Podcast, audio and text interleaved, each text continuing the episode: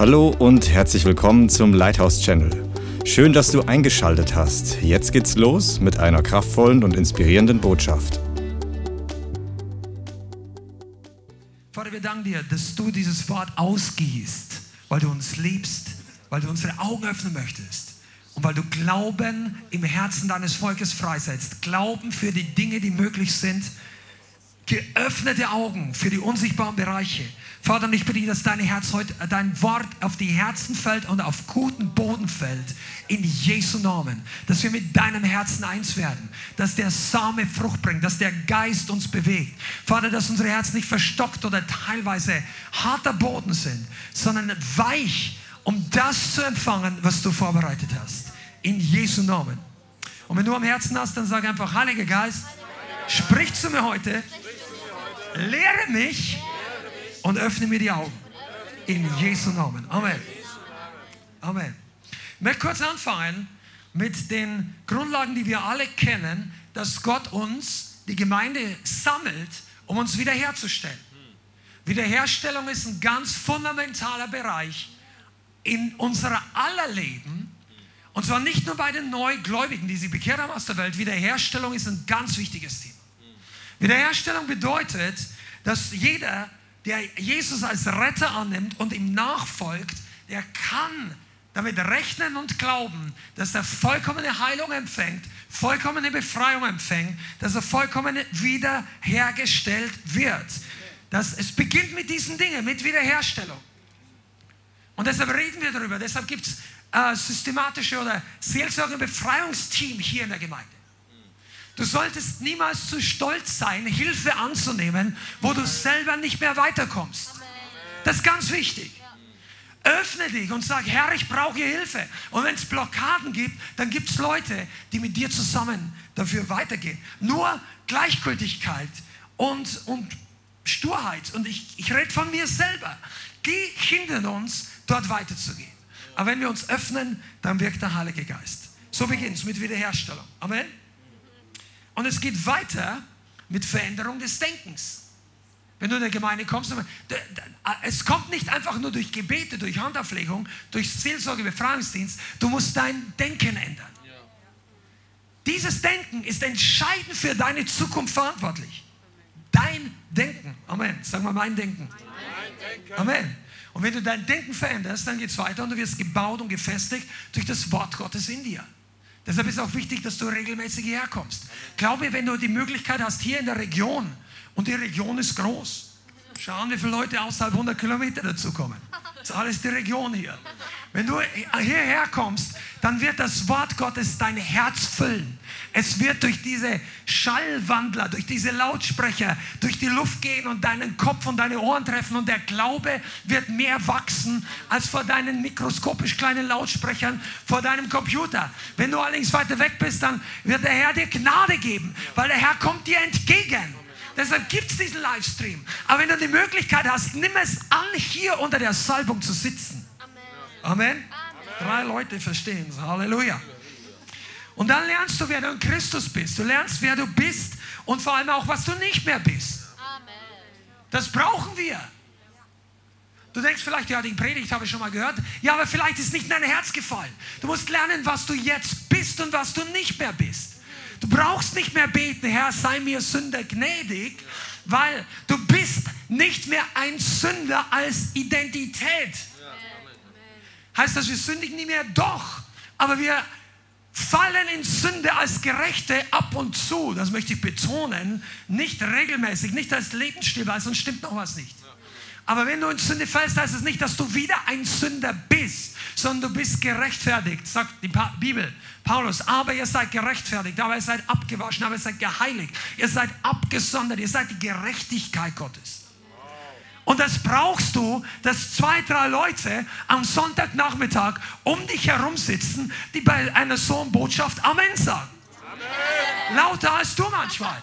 Dass du in einem Umfeld bist, die das in dir stirred up, den Glauben in dir hervorbringt. Deshalb brauchen wir Gemeinde.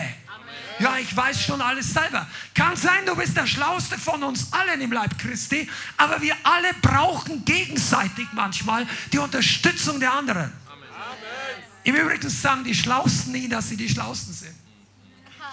Weil sonst sind sie es nicht mehr. Okay, das war eine andere Predigt. Tatsächlich in der Bibel. Wenn du, wer glaubt, etwas erkannt zu haben, hat nicht nur nicht erkannt, wie man erkennen muss. Und dann lernst du auch göttliche Autorität auszuüben und so weiter. Aber ich möchte hier mal ein bisschen einkommen und, und ich fand, und als nicht Teil B, aber anschließend an die Predigt von letzter Woche, glaube ich, dass Gott zu uns heute reden möchte. Weil wir alle kommen aus, also die meisten von uns kommen aus der Welt, kommen aus einem Zustand von Brokenness, Zerbrochenheit oder von Bereichen, wo der Teufel uns Dinge geraubt hat. Wo wir Dinge verloren haben, die Gott nicht wollte, dass du verlierst. Das kann alle möglichen Bereiche sein, ich gehe gleich noch darauf ein. Aber wir alle kommen aus einem Zustand, wo, wir, wo Dinge kaputt gegangen sind in unserem Leben, in unseren Beziehungen, in unserer Arbeitswelt, in vielen Bereichen. Deshalb ist es wichtig, dass du nicht einfach nur Vergebung für deine Sünden empfängst. Deshalb ist Wiederherstellung wichtig, weil es sind Dinge kaputt gegangen. Du bist nicht nur dann, äh, weißt viele von euch, ihr denkt, ja, kennt ihr diese deutsche Redeweise, ja, ich kann nicht klagen? Kennt ihr diesen Ausdruck? Ich sage dir eins, für einen Christen ist im Normalfall nicht die richtige Sprache. Gut, wenn du konkret gefragt wirst und er will genau das wissen, dann antwort ihm. Aber im Normalfall, wie geht's dir? Ja, ich kann nicht klagen. Das heißt, du bist gerade aus dem Gefängnis entlassen worden, aber dann sollst du eigentlich jubeln. Ich kann nicht klagen. Es gibt eigentlich Gott nicht die wirkliche Ehre. Willst du denn überhaupt klagen? Warum sagst du sowas? Ich kann nicht klagen. Gott sei Dank kannst du nicht mehr klagen. Halleluja, wir könnten es. Du musst dich nur entscheiden, es nicht zu tun. Wir alle haben Dinge verloren. Johannes 10, Vers 10, diese Bibelstelle kennen fast alle, sagt Jesus, der Christus, der Messias, der Sohn Gottes, unser Meister. Nicht nur der Ritter, nicht nur die Holzfigur, nicht nur derjenige, der so wie so ein äh, Segensautomat. Jesus, der König der Könige, der Herr aller Herren, er hat es in Stein gemeißelt hier im Johannesevangelium. Vers 10 im Kapitel 10, der sagt, der Dieb kommt nur, um zu stehlen, zu schlachten und zu verderben. Ich bin gekommen, damit sie Leben haben in Überfluss. So, und hier lesen wir, dass der Dieb kommt, um zu stehlen, zu vernichten, um zu verderben. Und viele von uns haben Sachen verloren. Und wir werden heute darüber reden, wie und dass es dran ist, dass du und ich diese Dinge zurückholen, zurücknehmen, was der Feind von uns geraubt hat. Ich rede von zurücknehmen. Nicht einfach nur vom Beten. Gott, lass das in meinem Leben wieder zustande kommen. Herr, ich brauche das wieder, das hat der Feind geraubt. Das ist nicht verkehrt. Aber das ist nicht die Predigt heute. Die Bibel sagt, wir sollen es zurücknehmen, holen, sich aufmachen, dem Feind es wieder entreißen. Die Bibel sagt, die Gewalttätigen reißen das Reich Gottes an sich. Und letzte Woche haben wir viel über Verantwortung gesprochen. Warst du da? Ja. Ein paar mehr, oder? Wenn du es noch nicht gehört hast, du musst dir diese Predigt anhören. Das wird wichtig sein für dein Leben. Wir haben Verantwortung über unser Leben, über unsere Berufung, über unser Handeln, was wir tun, was wir nicht tun, geredet. Aber pass mal auf, der Segen und das, was der Feind dir geraubt hat, das zurückzuholen, ist unsere Verantwortung. Das ist ganz wichtig. Die Tatsache, ob du das wieder bekommst, ist deine Verantwortung. Tja, die Amens, die werden weniger. Aber das ist wichtig. Come on, somebody help the other people here. Der Feind möchte dir ausreden, dass das überhaupt möglich ist, dass du das wiederkommst.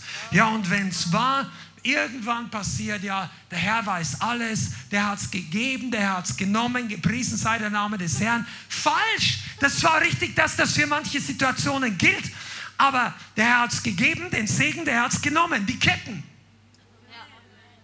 Der Feind hat es genommen. Hiob ist nicht die Predigt des Paulus.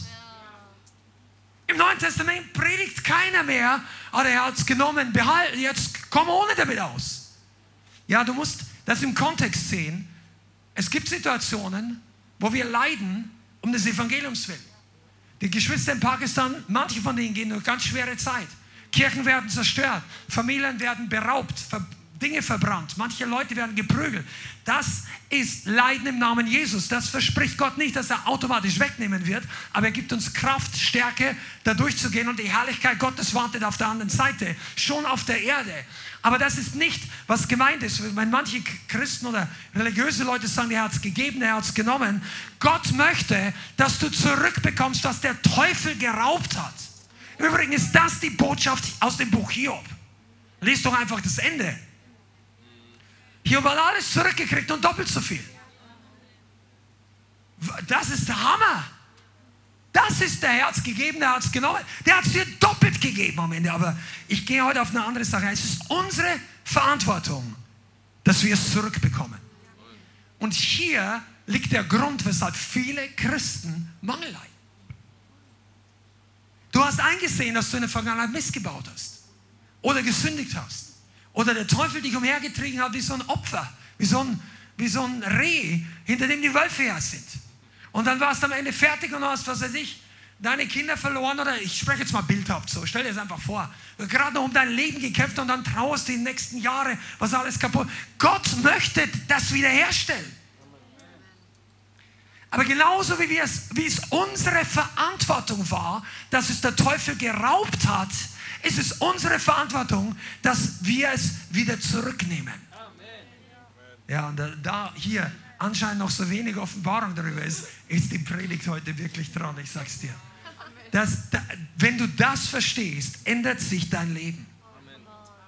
Du brauchst eine Qualitätsentscheidung, dass du sagst, ich bin nicht mehr passiv. Ich warte nicht mehr ab, ob das, was der Feind geraubt hat, wann das in meinem Leben wieder sichtbar wird. Ich warte nicht mehr ab, sondern ich mache mich auf. Come on, I went to the enemy's camp. Es war heute nicht auf der Liederliste der Heilige Geist. Äh, es kam einfach so. Aber lass uns ein paar Minuten darüber reden, was eigentlich verloren ging, weil manche Leute wissen es gar nicht genau. Weil du denkst, na ja, ist ja nicht so schlecht. Aber du könntest eigentlich Guck mal, jeder in diesem Raum und jeder, fast jeder in diesem Livestream würde ich jetzt mal sagen, ich weiß nicht, wer alles zuschaut, aber die allermeisten Leute haben Dinge verloren, die Gott in sie hineingelegt hat, die Gott ihnen anvertraut hat. Als Jugendlicher, vielleicht hattest du einen kindlichen Traum. Vielleicht warst du noch gar nicht gläubig, noch gar nicht bekehrt. Du hast geträumt, dass du eines Tages eine schöne Ehe führst oder, oder eine Beziehung hast, einen Mann oder eine Frau findest, die genau dein Traummann, deine Traumfrau ist. Und dann gingst du in der Welt und bist auf die Fallstrecke des Teufels reingefallen, auf, den, auf die Frucht der Schlange, hast genauso hineingebissen wie alle anderen Menschen. Die Bibel sagt, alle haben gesündigt, keiner hat, keiner hat die Herrlichkeit Gottes verdient, wir alle sind abgewichen. Und dann hast du auch angefangen, menschlich nach dem Glück zu suchen und von einem Partner zum anderen. Und jedes Mal wurde ein Stück aus deinem Herzen rausgerissen. Du merkst es zwar nicht genau, weil am Ende überwiegt dann, dass man sagt, oh, ich lasse mich nicht mehr verletzen und dann wird man härter und so weiter. Und dann bist du 33 oder 43 oder 53, spielt überhaupt keine Rolle. Und dein Charakter ist nicht mehr das, was es vorher war. Dein Herz ist härter, voller Enttäuschung von Menschen es geht uns allen so in einem gewissen Maß. Egal, ob es jetzt Beziehungen sind oder Arbeitsstelle, du hast einen Traum. Vielleicht warst du künstlerisch als Achtjähriger, als Zwölfjähriger. Und du hast aber einen Vater und eine Mutter gehabt, der, ach, diese Zeichnungen weg, zusammengeknüllt, gehen und räumen dein Zimmer auf. Oder irgendjemand anders. Vielleicht hast du eine Zeichenlehrerin gehabt, die vollkommen kein Verständnis hatte für deine Gaben, für deine Wertigkeit. Und dann ist irgendwas in dir zerbrochen, als du 14 oder 17 warst. Und er sagt, ja, ich, ich gebe niemand mehr weiter. Dann, dann studiere ich halt Wirtschaft und bist vielleicht erfolgreich geworden, fährst jetzt ein Mercedes, aber tief in deinem Herzen warst du irgendwann mal total kreativ. Der Teufel hat es geraubt. Wir alle haben Land verloren. Viele von uns haben Gesundheit verloren. Ja, ich kann nicht klagen. Es tut nicht mehr so weh. Come on, Jason. Oh, äh, frag, mal, frag mal die drei Kids von Daniel,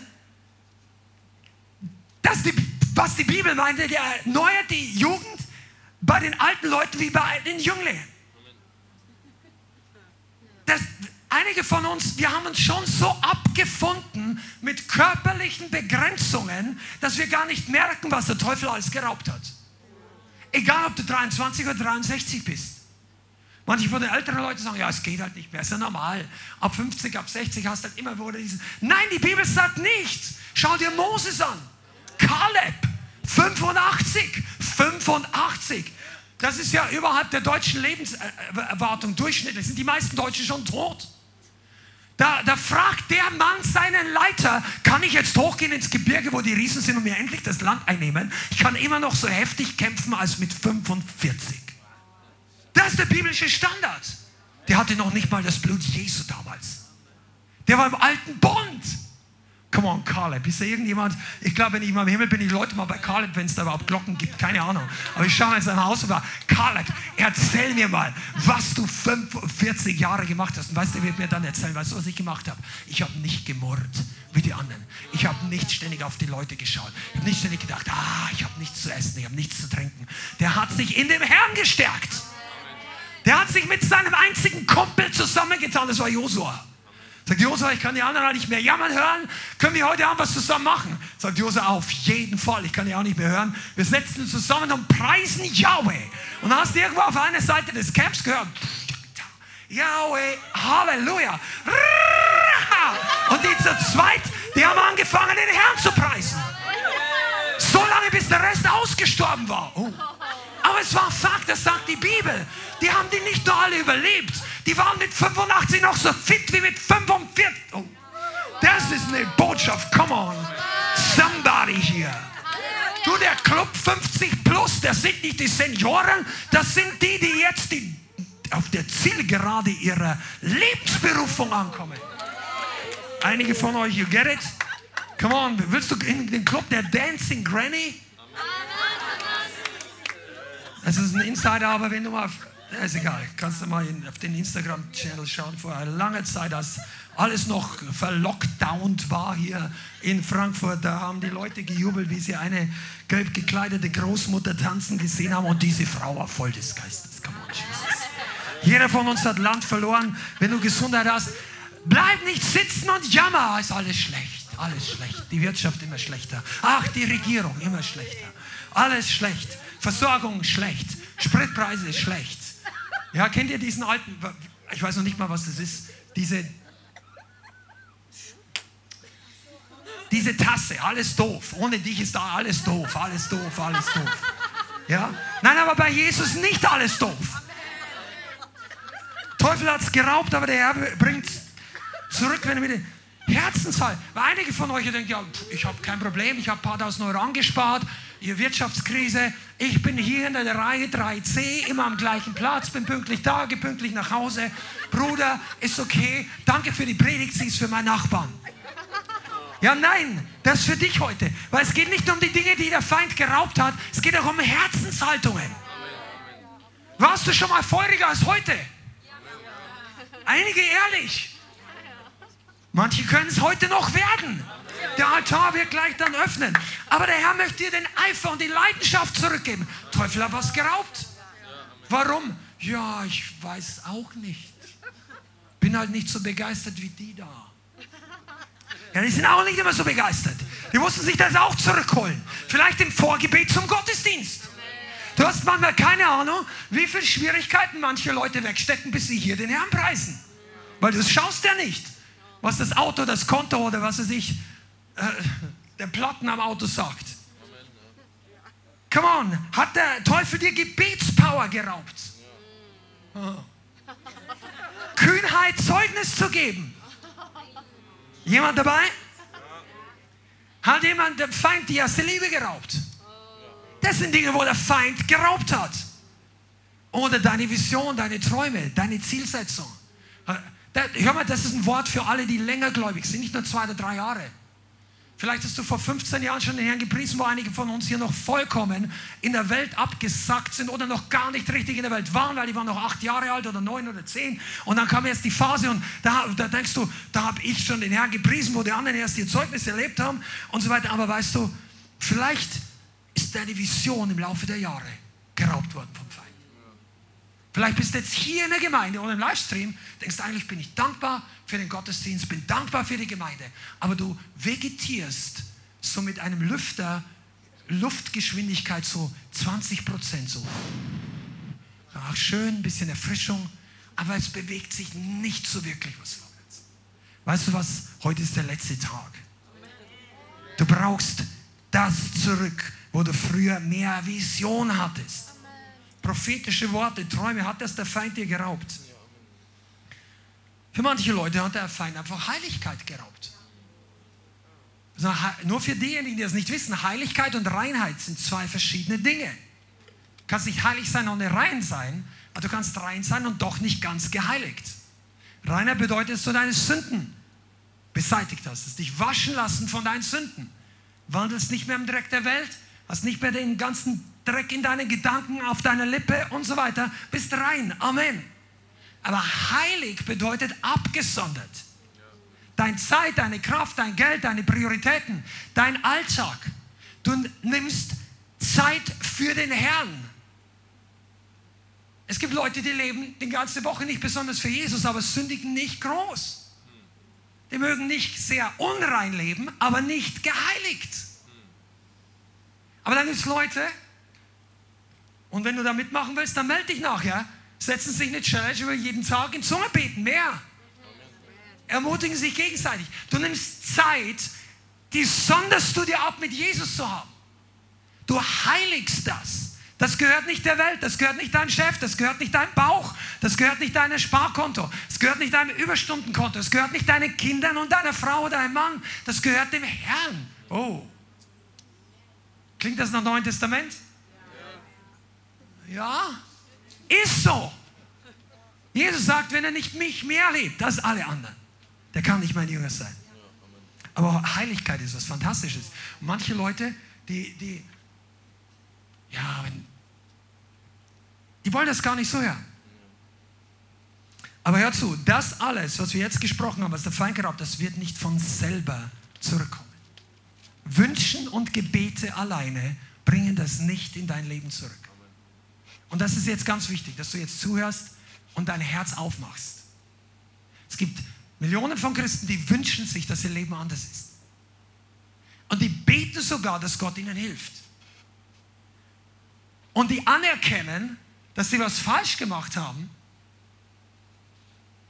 Aber es braucht eine bestimmte Charakter- und Herzensqualität, dass die Dinge wieder zurückkommen zu dir. Wie wir immer wieder sagen in der Gemeinde, Sieg ist kein Zufall. Die Tatsache, dass du einen Durchbruch und bleibend Überwindung erlebst, das ist nicht einfach Zufall. Das ist auch nicht nur eine Gebetserhörung, sondern du brauchst diese Herzenshaltung, dass du wieder neu beginnst zu kämpfen. Dass du beginnst zu kämpfen um die Dinge, die der Feind dir geraubt hat. Come on, Chat, wenn du zuhörst, dann jetzt ist, jetzt, jetzt kommt's. Du brauchst, dass Gott die Verantwortung in dir erweckt. Es ist deine Verantwortung, darum zu kämpfen. Ja, das kann ich nicht. Ja, du konntest auch die Entscheidung treffen, die es dem Teufel die Tür geöffnet hat, um es dir zu rauben. Du kannst die Entscheidung treffen, es zurückzuholen. Wir brauchen das. Nur der Heilige Geist hat mir wirklich gezeigt und ich spüre das, ich spüre einen Wind Gottes darauf, dass Gott seine Gemeinde, nicht nur das Leithaus und die Freunde hier, sondern seine Braut zur Verantwortlichkeit zurückruft. Nicht nur, dass wir sagen, okay, das war meine Sünde und so weiter, okay, Amen. Aber auch zu sagen, hey, das war meine Verantwortung, dass ich es verloren habe. Jetzt ist es meine Verantwortung, es zurückzuholen. Das waren ein paar mehr Amens, so gut wie. Diese Wahrheit musst du verstehen. Wow. Lass uns mal aufschlagen, 1 Samuel Kapitel 30.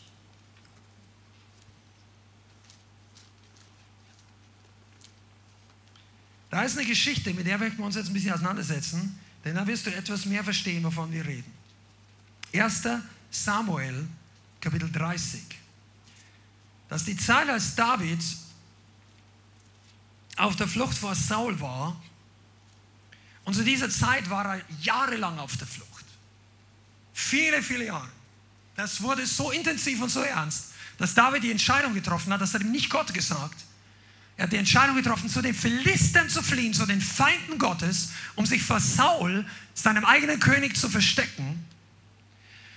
Und er ist über, militärisch, würde man sagen, übergelaufen. Eigentlich ist das Verrat an Israel, aber wir lesen nicht, dass David Israeliten getötet hat. Aber die Vorgeschichte zu dem, was wir jetzt gleich lesen, und die ist wichtig. Die Vorgeschichte war, dass David, weil er bei dem König der Philister Unterschlupf gefunden hat, in einem Ort, der hieß Ziklag.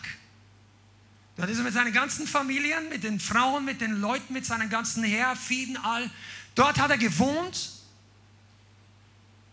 Und dann hat der König der Philister gesagt, komm jetzt mit in den Krieg gegen Israel.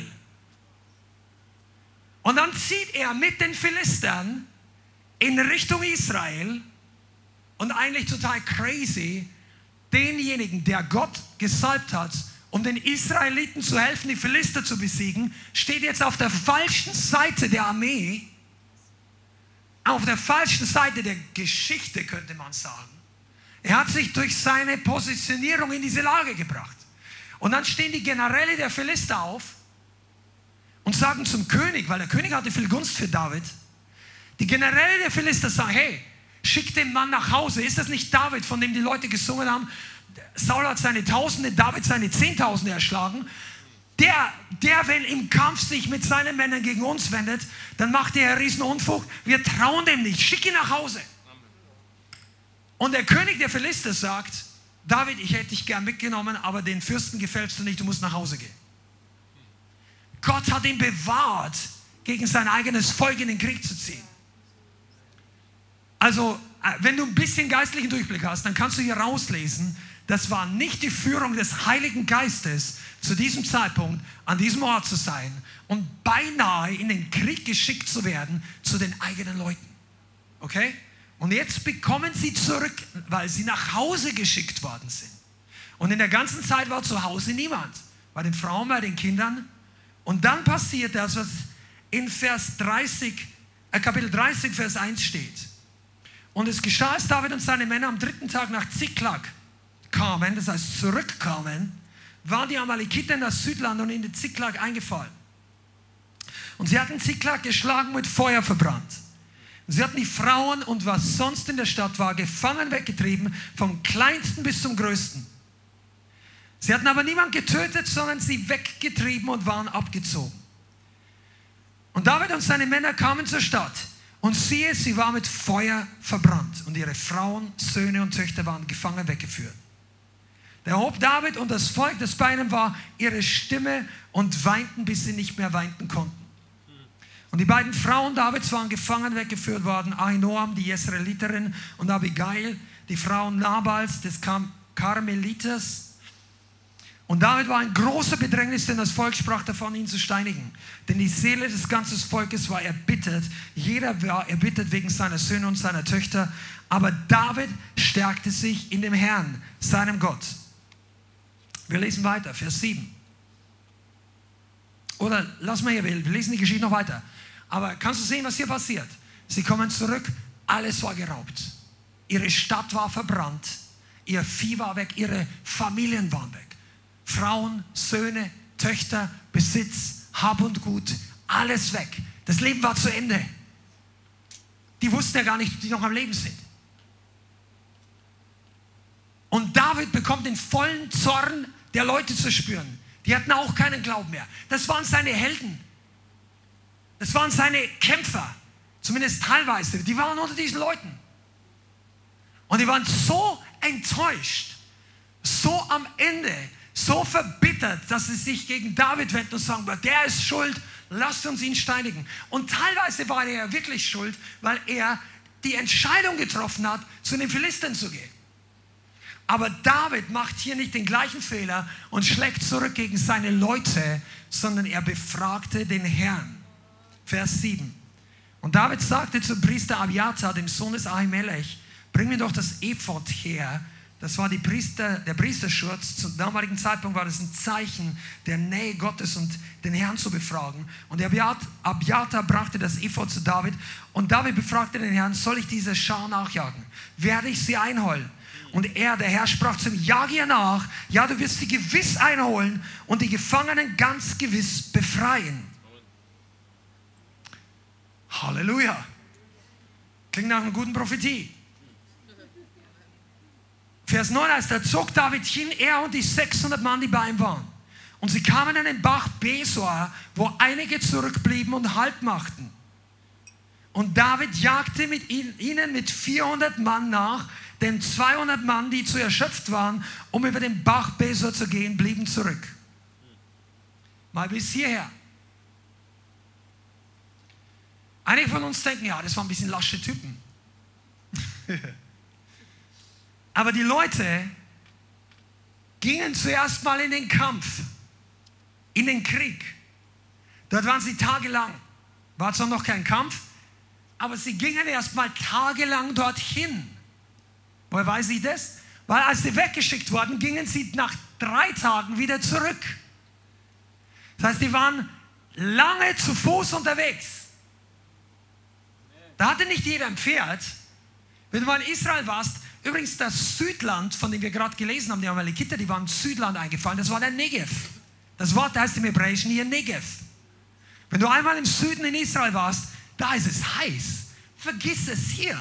30 Grad ist da eine kühle Mittags, naja, nicht ganz, aber das ist wirklich heiß. Das war der Ort, wo die waren. Und dann kamen die zurück und die waren ziemlich K.O. Und dann waren die Feinde eingefallen. Und er gibt eine Prophetie. Jage ihnen nach, du wirst sie einholen. Dann sagt David zu denjenigen, die ihn gerade töten wollten, kommt, wir wollen ihnen nachjagen. 600 Mann gehen wahrscheinlich mehr widerwillig mit, weil sie einfach denken, na gut, ich vertraue ihm vielleicht nicht mehr ganz, aber vielleicht haben wir doch eine Chance, dass unsere Familien wieder zurückkommen. Und dann jagen sie ihnen nach. Und dann kamen sie an den Bach und 200 Mann sagen, ich bin fertig, ich will nicht mehr. Und 400 gehen weiter. Nach sechs Tagen Fußmarsch, bevor die Katastrophe kam. Vielleicht, also so circa. Dann heißt Vers 11 hier, sie fanden einen Ägypter auf dem Feld und sie brachten ihn zu David und er gab ihm Brot zu essen und Wasser zu trinken. Sie reichten ein Stück Feigenkuchen, zwei Rosinenkuchen und als er gegessen hatte, kam er wieder zu sich. Denn er hatte drei Tage und drei Nächte kein Brot gegessen und kein Wasser getrunken. Und David sagte zu ihm, zu wem gehörst du? Woher bist du? Und er antwortete, ich bin ein junger Ägypter, der Knecht eines Amalekites. Mein Herr hat mich zurückgelassen, denn ich wurde heute vor drei Tagen krank. Wir sind eingefallen in das Südland der Kreta und das Gebiet von Juda und so weiter. Das Südland von Kaleb, hier ist das wieder, haben Ziklag mit Feuer verbrannt. Und David sagte, willst du mich zu dieser Schar hinabführen? Und er antwortet, schwere mir bei Gott, dass du mich nicht töten und mich nicht in die Hand meines Herrn ausliefern wirst. Und ich will dich zu dieser Schar hinabführen. Der hat Angst um sein Leben gehabt. Aber der, David steht zu seinem Wort und er erzählt ihm, wo diese Schar ist. Und als er ihn hinabführte, siehe, da hatten sie sich über die ganze Gegend hin ausgebreitet. Sie aßen und tranken und feierten ein Freudenfest wegen all der großen Beute, die sie aus dem Land der Philister und aus dem Land Juda mitgenommen haben. Und jetzt hör genau zu, diese Verse sind gut. Vers 17. Und David schlug sie vom Morgendämmerung an bis zum Abend des folgenden Tages, sodass keiner von ihnen entrann, außer 400 jungen Männern, die auf Kamele stiegen und entflohen. Und David befreite alles, sag mal alles, was die Amalekiter genommen hatten. Und auch seine beiden Frauen befreite David. Und es fehlte ihnen an nichts. Vom kleinsten bis zum größten, weder Söhne noch Töchter, weder Beute noch alles, was sie ihnen weggenommen hatten. Alles brachte David zurück. Und David nahm alle Schafe und Rinder und sie trieben vor dem anderen Vieh und sagten, dies ist die Beute Davids. Come on. Die gingen ins Lager des Feindes und haben zurückgeholt, was der Feind ihnen geraubt hatte. Amen. Das ist ein Grund, Amen zu sagen. Aber das ging nicht von selbst. Die hatten zurückbekommen, ihre Frau, ihre Familie, ihre Kinder. Nenn es mal ihre Arbeitsstelle. Das, wofür sie jahrelang gearbeitet hatten. Ihr Vieh, das bedeutet ihre Versorgung, ihre Kleidungen und noch riesige Beute. Aber es war Zeit, sie mussten kämpfen dafür. Wenn du genau liest, haben die 36 Stunden lang gekämpft, durchgehend. 400 Mann haben 36 Stunden durchgehend gekämpft. Und zwar gegen eine Anzahl von Leuten, die steht da gar nicht erst drin. Die sagen, da ist keiner entkam, außer ein paar. Die haben alle umgebracht, außer ein paar. Und die Leute, die paar, die entkommen sind, waren genauso viel wie sie. Kannst du mitrechnen? Keiner ist entkommen, außer ein paar. Und die paar waren genauso viel wie sie selber. Das heißt, der Rest war wahrscheinlich 10 oder 20 Mal so viel, als sie selber waren. Und David hatte den Sieg. David hatte einen Durchbruch. Weißt du warum? Weil er am schwersten Moment seines Lebens, der Niederlage, alle seine Freunde, seine treuen Leute, seine eigene, seine sozusagen Nachfolger hinter ihm, die Soldaten, die er angeführt hat, die wollten ihn steinigen. Er hat seine geliebten Frauen verloren, seine Kinder. Ich glaube, die hatte zum, ich weiß nicht, ob er damals schon Kinder hatte, aber die anderen hatten Kinder. Der hat gedacht, jetzt ist alles aus. Ich war bei den Philistern, ich kann nicht mehr in mein Land zurück. Jetzt wollen mich meine eigenen Leute steinigen. Für David war es der Tiefpunkt. Warst du schon mal an einem Tiefpunkt? Das ist das Wort des Herrn heute für viele von uns. Und auch wenn du noch nicht dich damit identifizieren kannst, lerne heute von David und lerne, was der Heilige Geist sagt. Viele von uns im westlichen Christentum, für uns ist der Tiefpunkt, wenn wir unseren Regenschirm zu Hause vergessen, wenn es in Strömen regnet, auf dem Weg zur Ober. Ja, soll ich nach Hause gehen? Wenn ich jetzt in die Gemeinde gehe, schwimmt mein Make-up weg und ich kann mich nicht mehr sehen lassen. Das sind First World Problems. Weißt du, was wir brauchen? Wir brauchen diese Art von Entschlossenheit diese Art von Entschlossenheit hinzugehen und zurückzuholen, was der Teufel uns geraubt hat.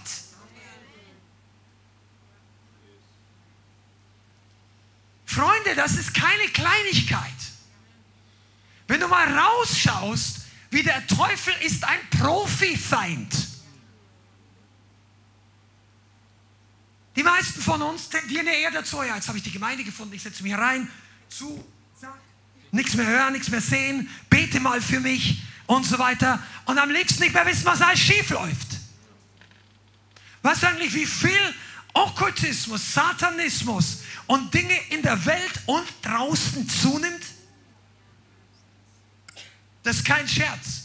Einige, die meisten, ja, red nicht drüber, ja, ja, kennen wir schon. Nein, nein, nein, ich rede von, von Leuten, die Okkultismus betreiben, um anderen Leuten zu schaden, damit sie ihren Vorteil haben. Ich habe diese Woche was gehört, das hat auch mein Denken wieder mal gesprengt, aber inzwischen schock, schockt mich wenig, aber das schon. Vergiss mal Namen, wo es passiert ist, wie es passiert ist. Eine Person, die nennt sich Christ, in einer Gemeinde, wollte einen Mann aus einer anderen Gemeinde bekommen als Partner. Der Mann wollte aber nichts mit ihr zu tun haben. Geht ihm hinterher versucht Verführung und alles Mögliche einzusetzen, beginnt okkulte Rituale durchzuführen, um einen Fluch freizusetzen, dass eine Seelenbindung von dem anderen Christen zu ihr passiert. Die hat dämonische Hilfe gesucht, um diese Beziehung zustande zu Und sie wusste das. Und geht trotzdem noch in die Gemeinde. Dann fällt dem anderen auf, dass es in seinem Leben ein bisschen schlecht läuft. Er konfrontiert die Sache die gibt das auch zu. Dann, mehr, dann sagt, ich will, ich will gar nicht weiter ins Detail gehen, weil die Sache ist zu crazy, bis du das wirklich verstehst. Aber das sind Leute, die sich auch Christen nennen.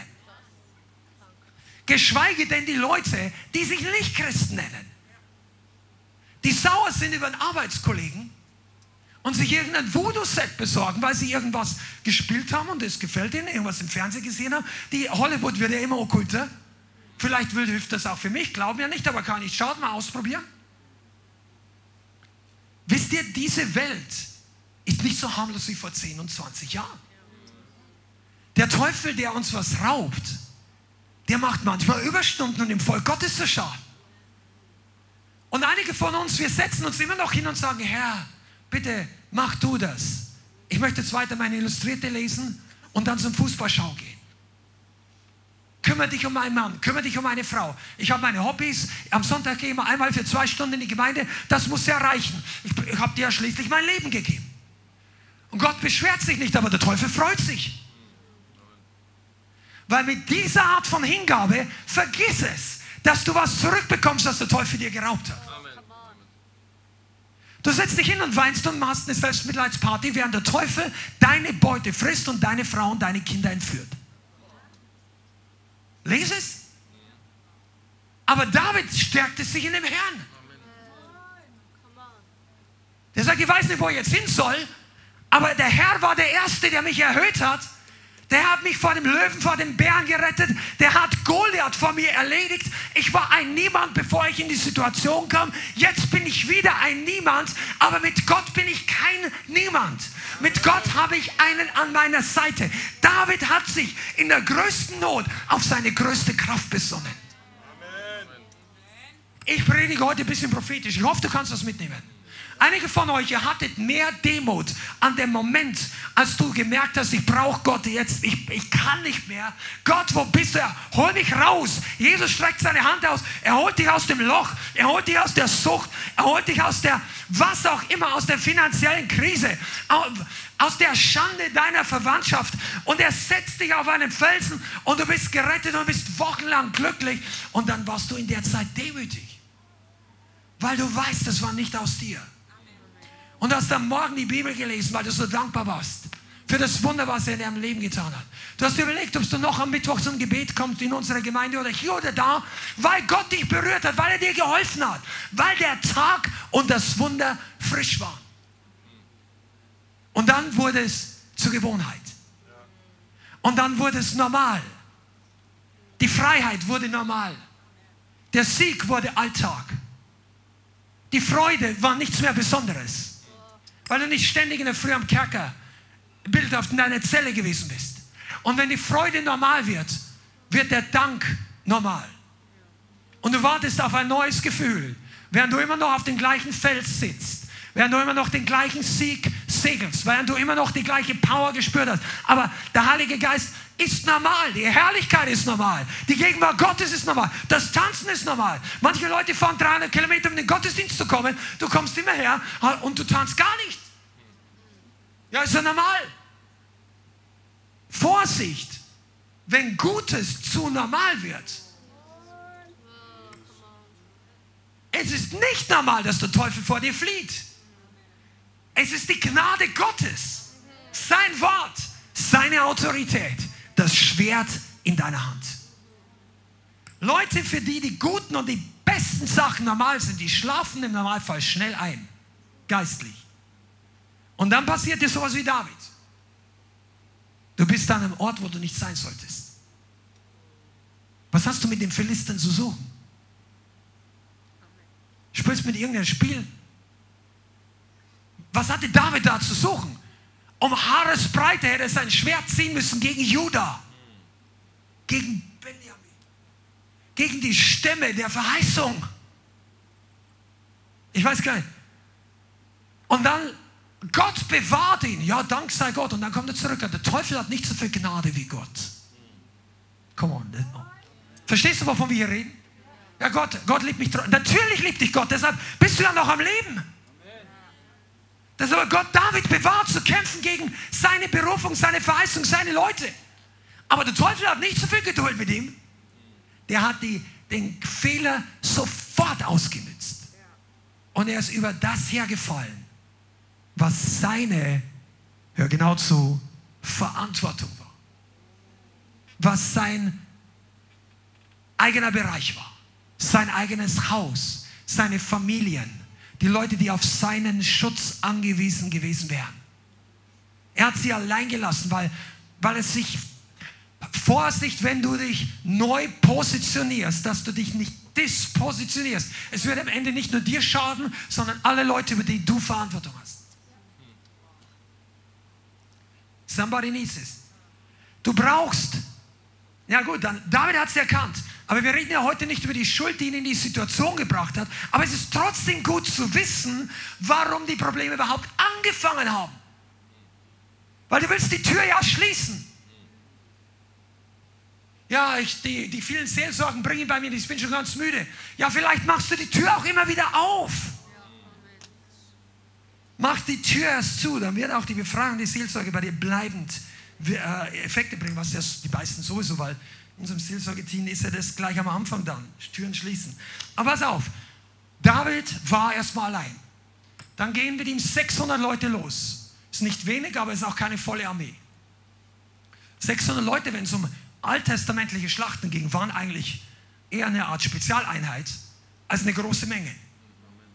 Gut, die waren trainiert und die waren nicht feige, aber die waren müde. Klickt's? Du bist in der Gemeinde, hast schon viele Predigen gehört, du bist nicht mehr neu. Viele von euch sind auch nicht feige, aber einige sind müde. Und jetzt kommt die entscheidende Entscheidung für dich. Kannst du um dein Erbe kämpfen, wenn du müde bist? Du hast nicht für immer Zeit. Der Feind, der deine Sachen geraubt hat, der wird die aufessen. Wir brauchen ja Pause. Vielleicht. Aber wer sagt, dass dann alles noch zurückkommt, wenn du jetzt kämpfen solltest? Die hatten nicht die Wahl. Da ging es um Leben und Tod von Frauen, Kindern und geistlich von vielen anderen Dingen. Kannst du, willst du kämpfen? Das ist eine wichtige Botschaft. Wir sind schon für alles Mögliche blöd angeredet worden und, und runtergemacht und dieses und das spielt auch keine Rolle. Aber es gibt Leute, die tun sich schwer mit der Mentalität und der Wahrheit, dass Christen, Nachfolger, Kinder Gottes, die die Liebe des Vaters haben, auch geistliche Kämpfer sein sollen. Und wir sollen den guten Kampf des Glaubens kämpfen, das sagt Paulus. Das ist nicht eine Lehre einer Einzelgemeinde oder einer Gruppe, sondern Paulus, der, man könnte sagen, der Chefapostel des Neuen Testamentes, wenn du willst, zumindest für uns Heidenchristen, der hat auf jeden Fall gesagt, kämpfe den Kampf des Glaubens.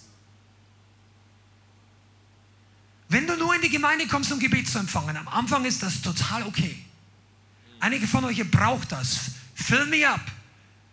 Woche für Woche, vielleicht drei Monate lang. Okay. Empfang Gebet. Komm nach vorne.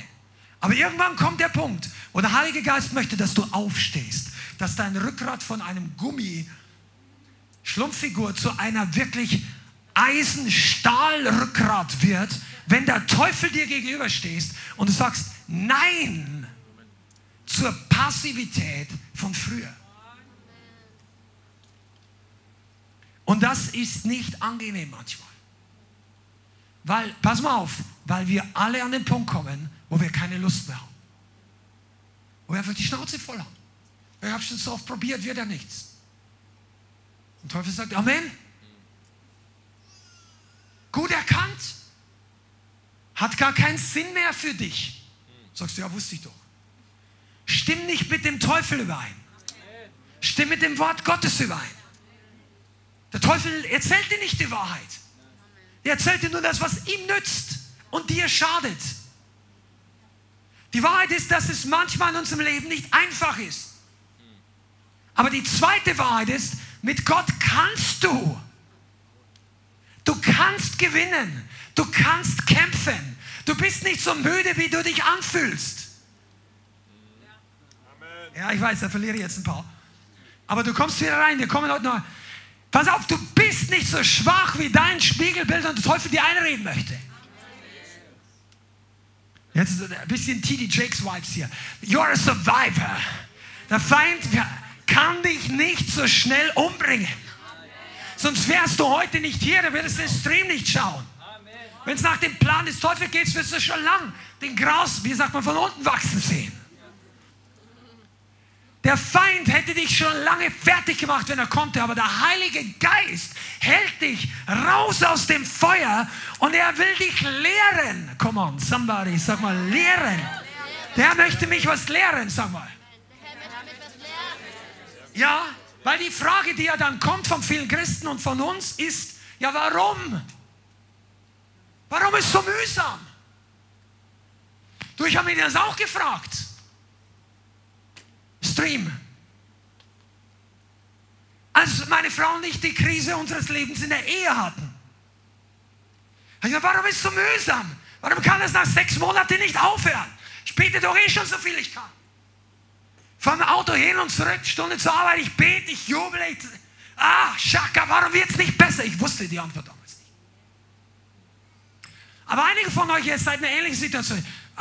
Eine gibt früher auf, der andere später. Aber warum, ist so, warum ändert sich nicht gleich? Und eine Lektion möchte ich dir heute jetzt sagen. Und ich hoffe, du hast Ohren, die größer sind als diese hier. Ein Grund, warum Gott uns den Durchbruch nicht gleich gibt, ist, weil er dich das lehren möchte, Verantwortung zu übernehmen, die du vorher nicht gehabt hast, als du es losgelassen hast. Das, was du gemacht hast, dass die ganze Katastrophe erst gekommen ist. Die Verantwortungslosigkeit, Selbstgerechtigkeit, Sünde, mangelnde Furcht des Herrn, was wir alle hatten. Ich habe diskutiert mit meiner Frau. Ich, hab, ich musste durch eine Schule gehen, um zu realisieren, wie ernst das Problem ist. Holy Ghost, help me. Einige von euch, ihr denkt, dass Gott dieser Automat ist, der so einen riesen Backer hat und wenn du ein riesen Problem hast, schnallst einfach mit dem Finger und er nimmt das Problem weg. Und manchmal tut er das genau am Anfang unseres Glaubens. Aber weißt du, er möchte dich nicht immer wie ein geistliches Baby lassen. Ein, ein, Kleinkind an Unterscheidung, ein Kleinkind an Hingabe, an Hilflosigkeit, an Opfermentalität, an mangelnder Autorität. Er möchte uns zurückbringen in Verantwortung zurückbringen in Autorität. Das, was du vorher versäumt hast, er vergibt es. Aber das Problem ist, wenn er das jetzt einfach wegschnipst, wie wenn er zwei Planeten hinter die Sonne kickt, weil du denkst, dein Problem ist so groß, du wirst es das nächste Mal wieder machen. Wenn du nicht lernst, es besser zu machen als vorher. Und manchmal ist der Kampf deshalb so mühsam, weil wir darin genau lernen, diese Verantwortungslosigkeit der früheren Phase zu überwinden, weil es nicht nur eine Entscheidung war, die dich in diese Probleme gebracht hat. Komm on, seid ihr da? Das du bist, wenn du eine echte Krise erlebt hast, und viele von uns haben es, inklusive meiner Frau und ich, du kommst nicht nur durch eine Fehlentscheidung in eine schwierige Situation. Du, es wurde zur Gewohnheit. Und dann sagt Gott, jetzt muss ich dich lernen, dass Kämpfen zur Gewohnheit wird. Das Beten zur Gewohnheit wird. Das Nachjagen zur Gewohnheit wird. Das Dranbleiben deine zweite Identität wird. Dass du nicht einfach die Bibel zitierst, dich zurücksetzt und den Pastor für dich beten lässt. Der Pastor betet für dich. Das Prayer Task Force betet für dich. Die Gemeinde kämpft mit dir. Aber das kannst du zwei oder drei Mal machen und dann aus Erfahrung weiß ich das, möchte Gott, dass du selber dein Leben, dein Commitment, dein, deine Kraft in die Waagschale wirfst. Weil er erwartet von uns, dass wir nicht immer nur andere brauchen, um uns die Windeln zu wechseln, sondern uns selber in Bewegung zu setzen, weil sonst, du bist ja nicht geschaffen für ein Leben in Windeln.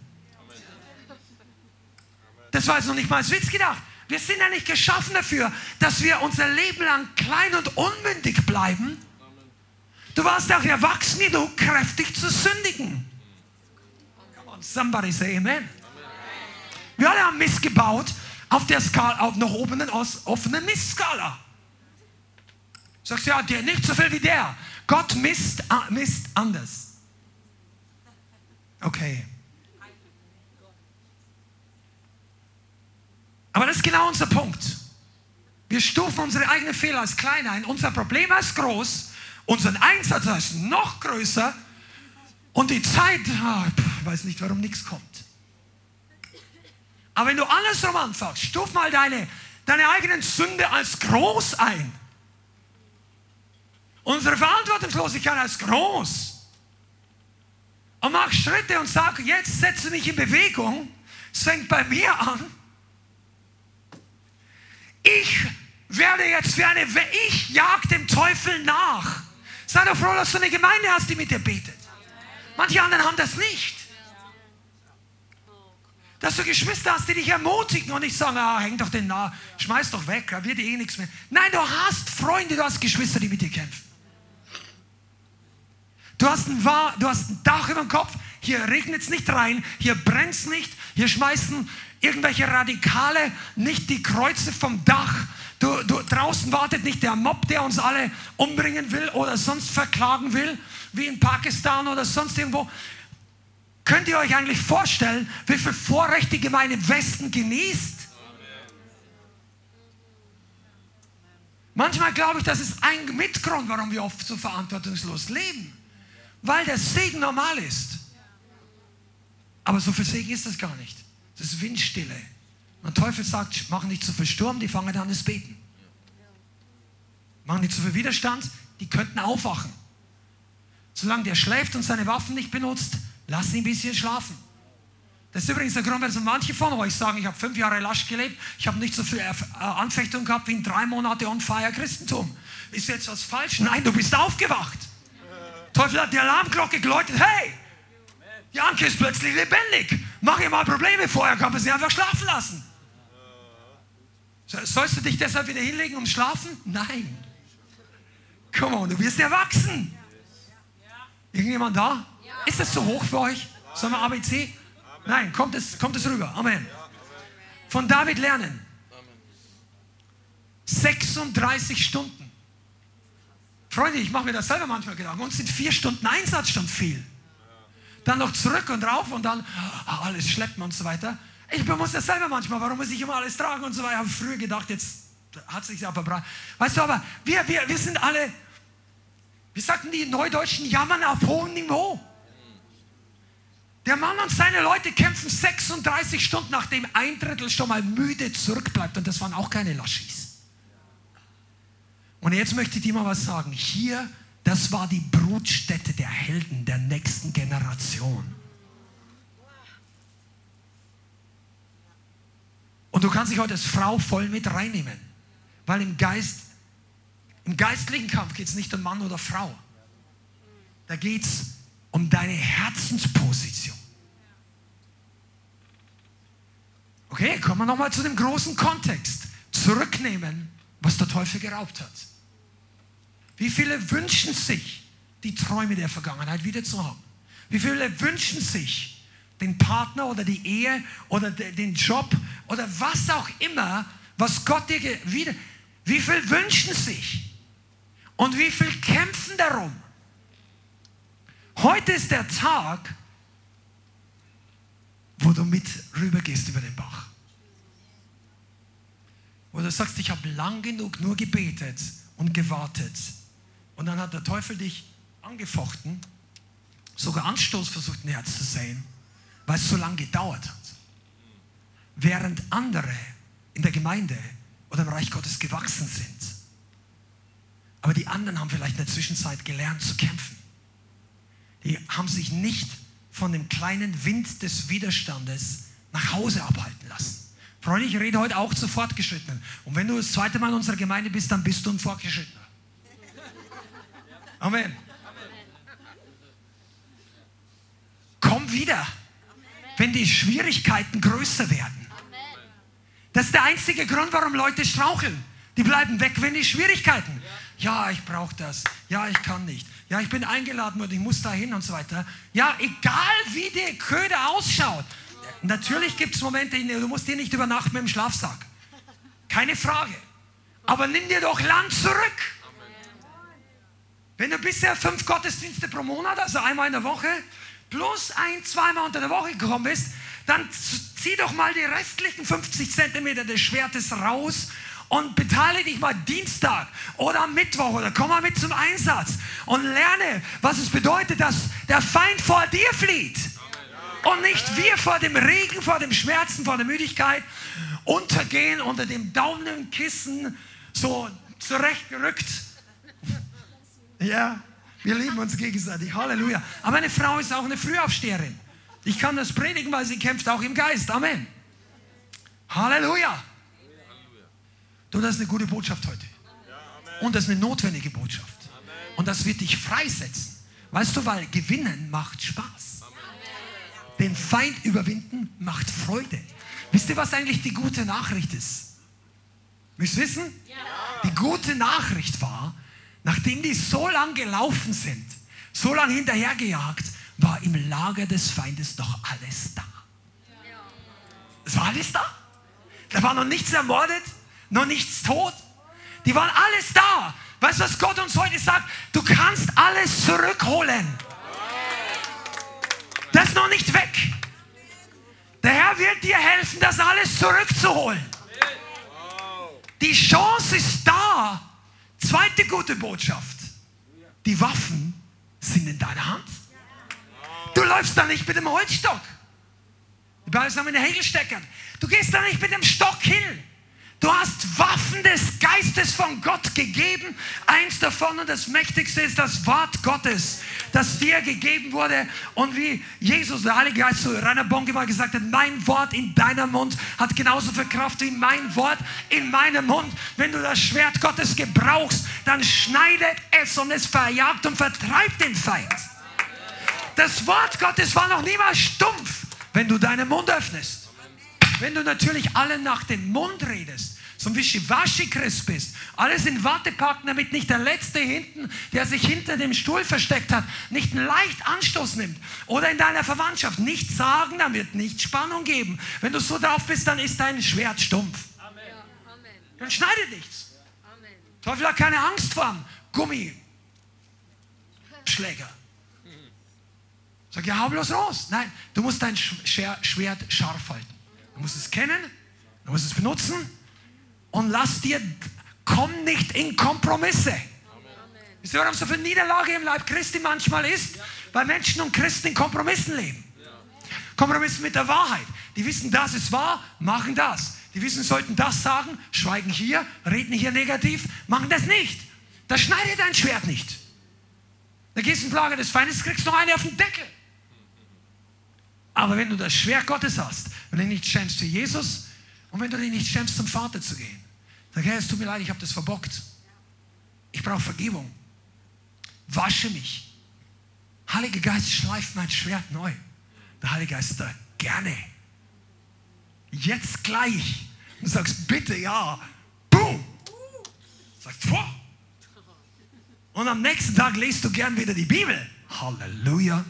Sagst, ah, ist das ein guter Morgen. Und dann denkst du dir, ich habe den Eindruck, ich soll noch länger schlafen. Der Heilige Geist sagt aber gar nichts. Okay, Nugget 2.0, Klammer auf, kurz für, für einige von euch, die wachsen wollen. Ja? Manchmal zieht der Heilige Geist dich nicht ins Gebet. Der wartet, ob du gehst.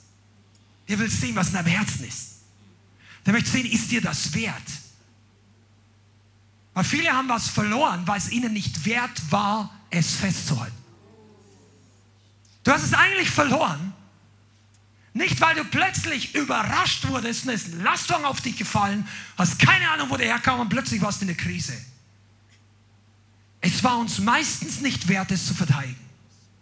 Es war nicht wert, dass wir Nein sagen zum Teufel. Es war uns nicht wert, dass wir kämpfen darum. Wir haben Dinge verloren, weil es uns nicht wert war, darum zu kämpfen. Darum ist jetzt das Wiederholen manchmal ein Prozess, weil Gott möchte dich lernen, lehren, es wertzuschätzen, während du darum kämpfst. Come on, ich musste das lernen im Kampf für meine Ehe damals. Das ging nicht in zwei Wochen. Weißt du warum? Weil vielleicht, wenn ich zwei oder vier Wochen diesen Durchbruch hätte, ich hätte wahrscheinlich zu 80 Prozent noch genauso wäre ich umgegangen mit der Bianca, wie ich vorher umgegangen bin. Und das war nicht gut in manchen Punkten. Bei ihr war es genauso. Aber die Zeit, um die wir zubringen mussten, um zu kämpfen, dass der Feind es zurückgeben muss, hat uns gelehrt, dass es kostbar ist. dass es wichtig ist, dass es wertvoll ist. Ein Segen, den du im Lotto gewinnst, wirst du nicht so wertschätzen wie etwas, was du wirklich begonnen hast durchzugehen. Halleluja. Okay. Da wären auch so viele Nuggets drin. Lass uns mal zusammenfassen über das Wie. Wie kannst du das zurückholen? Zuerst mal musst du den Herrn suchen. Ist überhaupt klar, was dir alles verloren gegangen ist? Für einige von euch ziemlich deutlich, aber andere vielleicht nicht. Ich finde die Predigt finde ich ganz gut, aber ich bin nicht sicher, ob das auf mich. Doch, das betrifft uns alle. Amen. Bete doch mal, wo du früher schon mal entweder heißer warst oder Dinge geträumt hast, mehr Glauben hattest.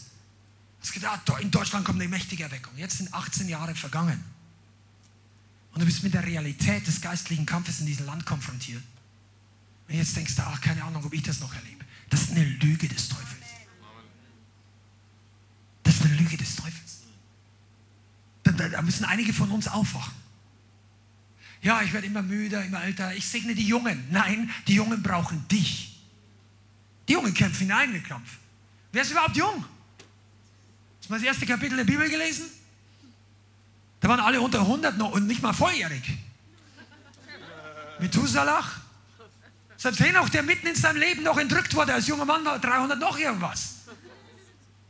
Jung und alt ist total relativ in Gottes Augen. Aber wenn du denkst, du bist alt, dann bist du alt. Ah, der Ohren hat zu hören, der höre. Okay, du musst den Herrn fragen. Und um zu kämpfen, brauchst du Kenntnis des Wortes Gottes.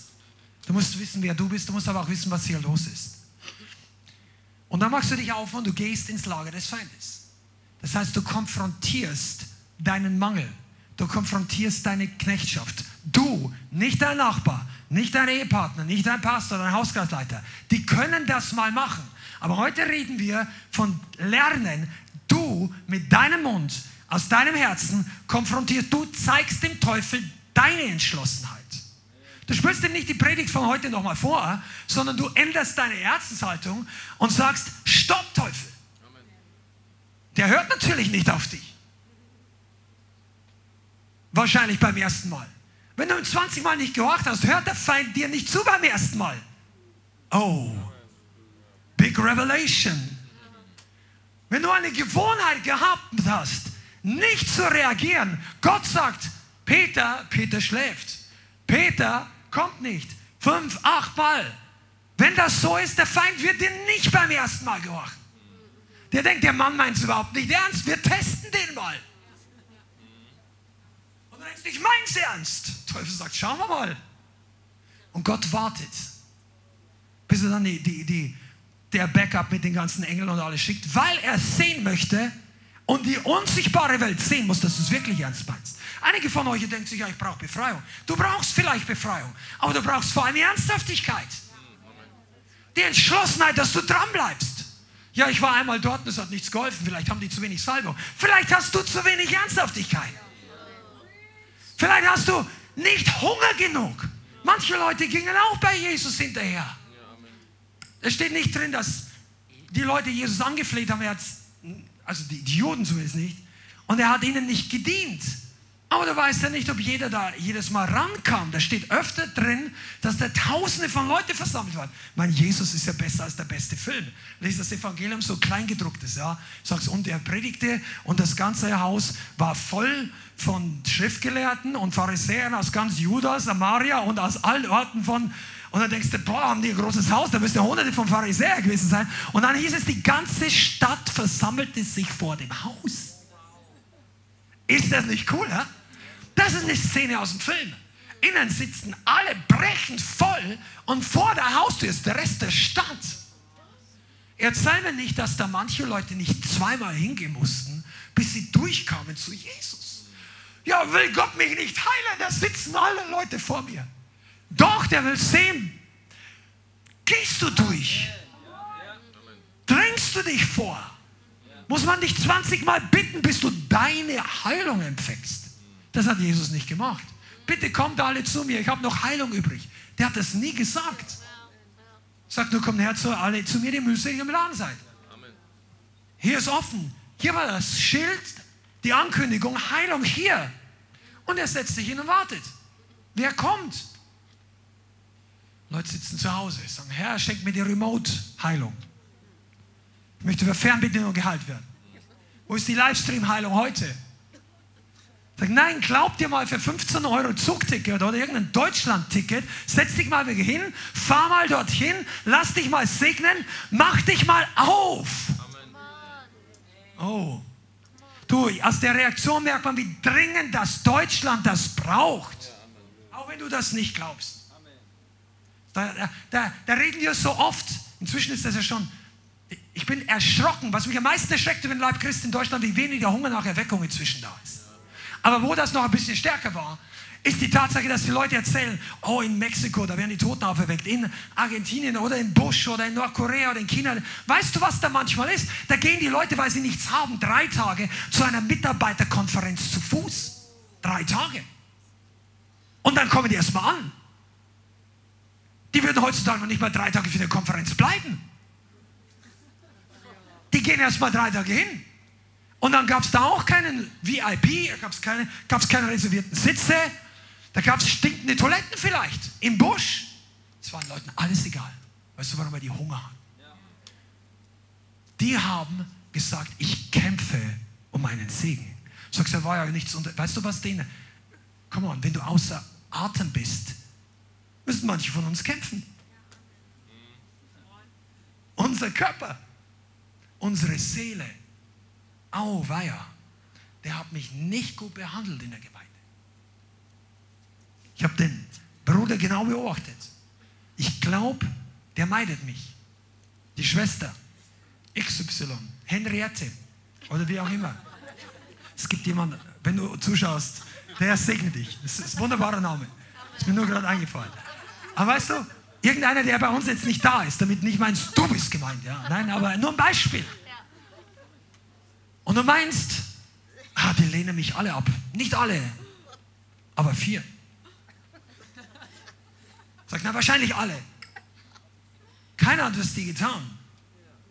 Oder vielleicht der Teufel irgendjemand gebrauchen können und einer hat dir doch was getan.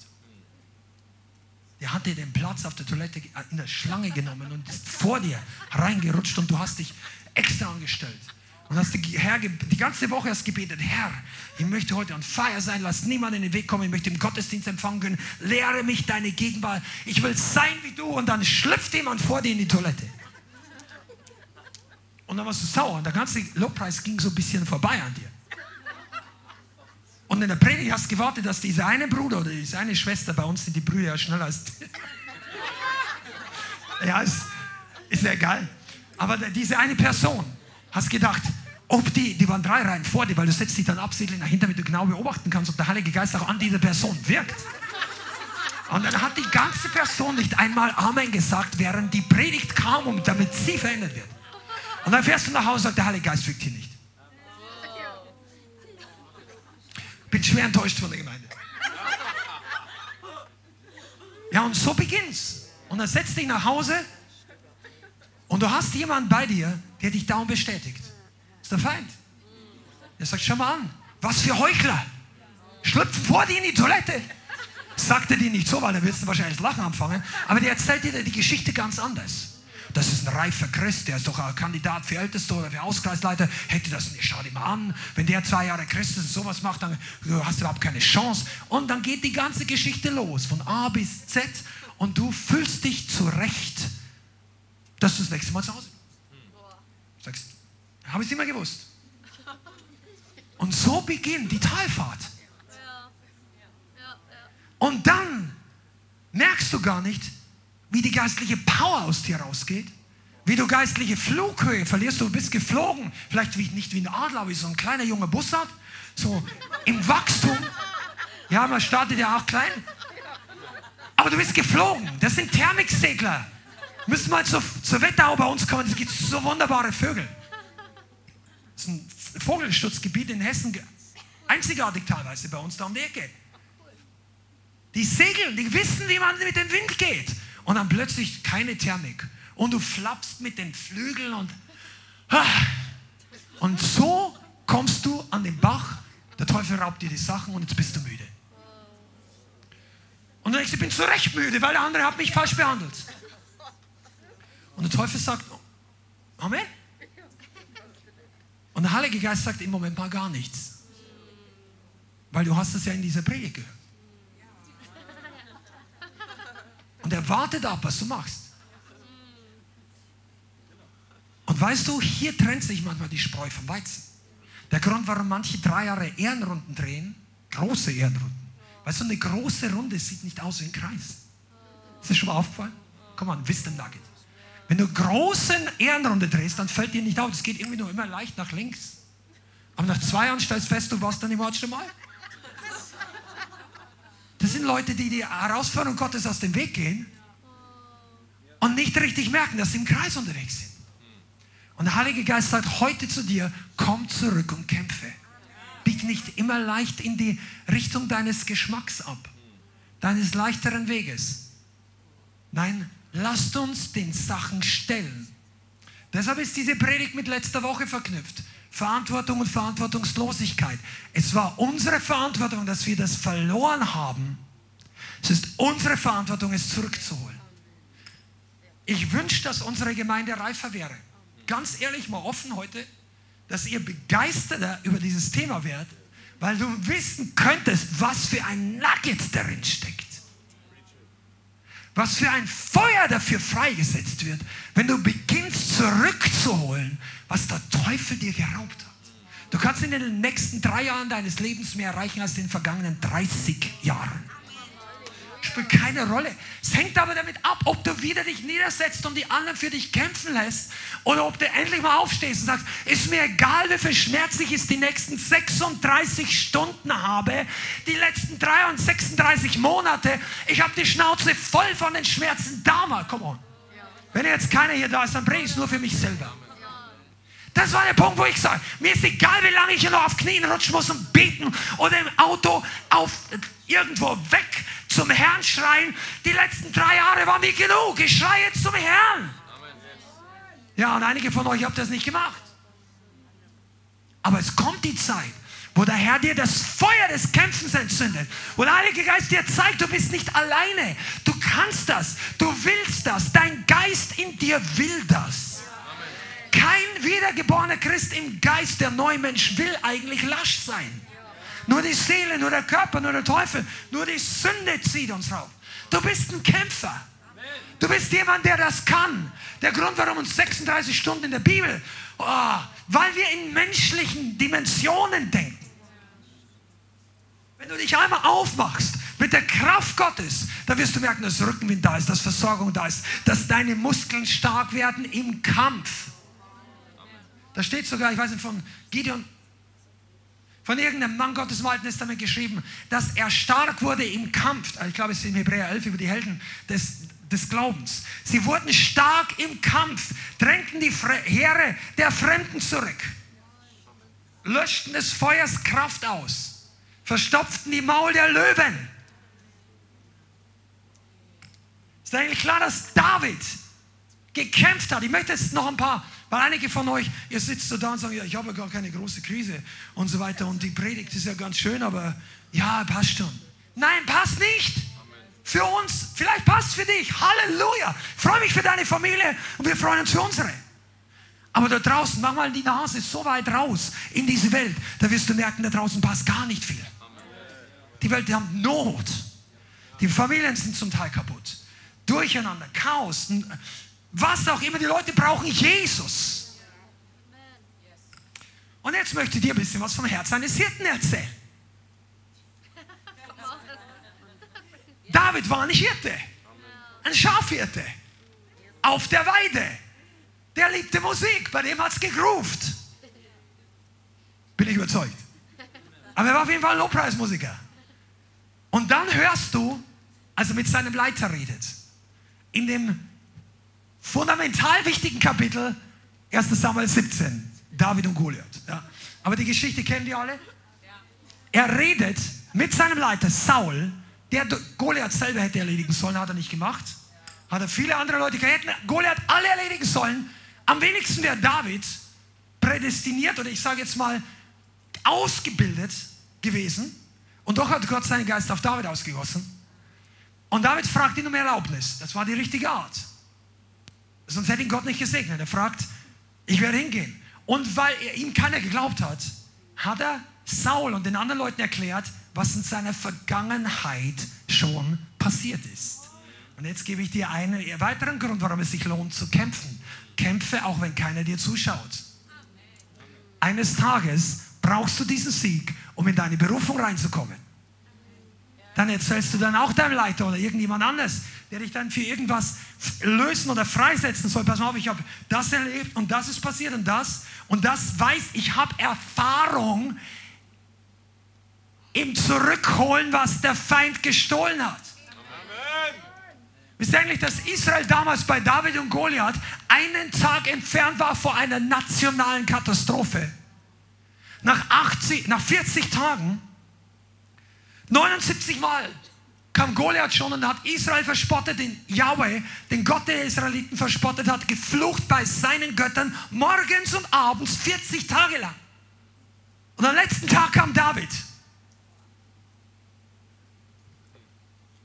Und dann erzählt er Saul, du, ich bin schon mal losgegangen. Ich hüte dein Knecht. Also er sagt, ich bin dein Knecht. Saul, dein Knecht hütete die Schafe deines Vaters, seines Vaters. Also er hat die Schafe seines eigenen Vaters gehütet. David. Und kam dann ein Bär oder ein Löwe und raubte eins von den Schafen. Dann lief ich ihm hinterher und schlug auf ihn ein. Ich glaube, wir müssen das mal kurz lesen, weil ihr glaubt mir vielleicht das nicht hundertprozentig. Ich denke, das ist die Christian-Version hier. Nein, das ist die biblische Version. 1. Samuel 17. 1. Samuel 17, Vers 34. Ei, ei, ei. Bibel.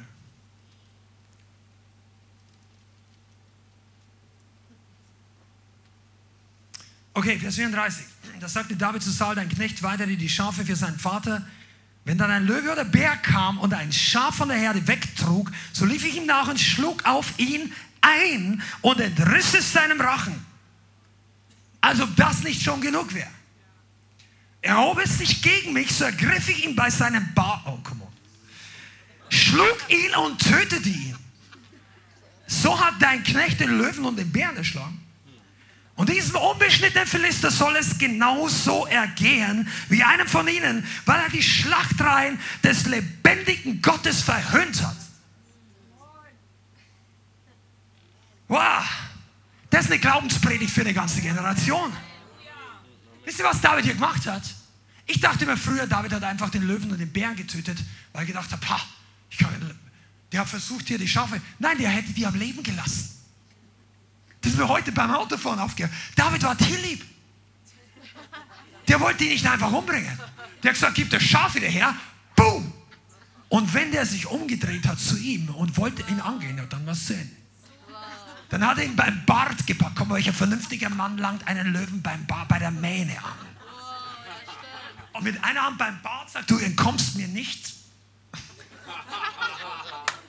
Und mit der anderen Hand, Stell dir mal vor, das ist die Haltung. Der gleiche David ging dann und holt seine Frau und seine Kinder zurück. Der gleiche David. Einige von euch laufen vom Teufel weg. Kennt ihr Seite, wer hat Angst vor dem schwarzen Mann? Wir haben das als Kinder immer gespielt. Nein, wenn er, und so weiter. Das ist nicht die Haltung eines wiedergeborenen Christen. Amen. Weißt du, was uns David hier lehrt? Lauf auf ihn zu, stell sicher, dass der Teufel nicht weit kommt, pack ihn und gebe mit dem geistlichen Schwert Gottes das, was er nach dem Wort Gottes verdient. Boom! Und was, wo steht es geschrieben? Römer Kapitel 16. Der Teufel, der Gott des Friedens wird den Teufel in Kürze unter euren Füßen zertreten. Teufel ist eh schon unter deinen Füßen. Ich glaube, es ist Kapitel 16, Vers 19, bin ich ganz sicher, aber im Kapitel 16. Du bist so einer von denen, vor denen der Teufel eigentlich Angst hat. Aber wir jagen ihm nicht lang genug nach. Wir setzen uns hin. Ja, geht halt nicht, wird halt nichts. Ja, ist halt immer so gewesen, wird immer so sein. No! Glaube, wir brauchen hier noch ein paar Predigten, die aus lieben, braven, guten deutschen Christen Kämpfer machen. Danke, Thomas. Halleluja. Genau, das ist, was der Herr für uns alle hat. Und raus aus Passivität, hinein in die Berufung Gottes. Wisst ihr eigentlich, was David damals gelehrt hat? Deshalb habe ich das Beispiel erzählt, nicht was so schön zu lesen ist. Er hat um die Schafe gekämpft. Um die Schafe. Nicht um sein Leben. Um die verlorenen Schafe. Das ist die DNA eines geistlichen Helden. Du lässt die Schafe nicht rauben, deinen Bruder, deine Schwester. Und wenn du noch ein bisschen weiter siehst und die Augen Gottes hast, wir beten so oft, Herr, öffne mir die Augen, gib mir dein Herz. Wenn du das Herz Gottes hast, dann machst die Gemeindetür auf, siehst du die ganze Welt als verlorene Schafe. Schafe, die verloren gegangen sind. Und dann sagt Gott zu dir, er sucht jetzt Kämpfer, die nachjagen. Jagen. Weißt du, was der Begriff jagen bedeutet? Das ist unreligiös hier. Der Begriff jagen bedeutet, du bist schneller als dem Objekt oder der Person, der du hinterherläufst. Du musst schneller sein. Ja, ich jag nach. Ich jag dem Segen nach. Seit 16 Jahren, ich jag nach. Du wirst ihn auch nicht einholen in den nächsten 10 Jahren. Du musst schneller laufen. Die Bibel sagt, lauft den Lauf so, dass ihr ihn gewinnt. Das eine Bibel, das nicht teilnehmen ist alles, dabei sein, das ist nicht biblisch. Alle nehmen teil am Lauf, aber nur einer gewinnt, sagt Paulus. Aber pass auf, heute geht es gar nicht darum, es gibt auch keinen Konkurrenzkampf, es geht um dein Leben, um dein Segen, um deine Erbe. Und egal, ob du 14 bist oder 74 oder irgendwie 104, spielt keine Rolle. Du vier Minuten gläubig bist oder 40 Jahre. Heute ist dran, dass wir etwas mehr aus dem Lager des Feindes entreißen. Und wenn nicht für dein Leben, für deine Familie, für dein Haus, dann für diese Welt, für die Leute, die deine, die Kraft Gottes aus deinem Leben brauchen. Die Gemeinde, diese Welt braucht eine starke Gemeinde. Ich rede nicht von einer Gemeinde oder unserer Gemeinde, sondern im Leib Christi, in Kraft und geistlichen Saft, geistlich, sodass wir einen Unterschied machen. Amen. Jagt dem Feind nach, come on. Schüttel heute die Passivität ab. Der Herr lehrt uns Verantwortung. Verantwortung beginnt da, wo der Spaß aufhört. Sage es nochmal, weißt wenn du immer nur dem Herrn dienst, wenn du Lust drauf hast, ist es nicht Verantwortung. Wenn du motiviert bist, wenn wir dich 23 Mal bitten müssen und danken und schau mal, das ist, du wirst so gesegnet. Und das, Mann, Motivation ist gut. Aber mach's einfach, weil es deine Verantwortung ist. Ihr Männer, die ihr verheiratet seid oder ihr, die jetzt verheiratet werden wollt, solange du nicht kämpfen kannst, brauchst du gar nicht heiraten.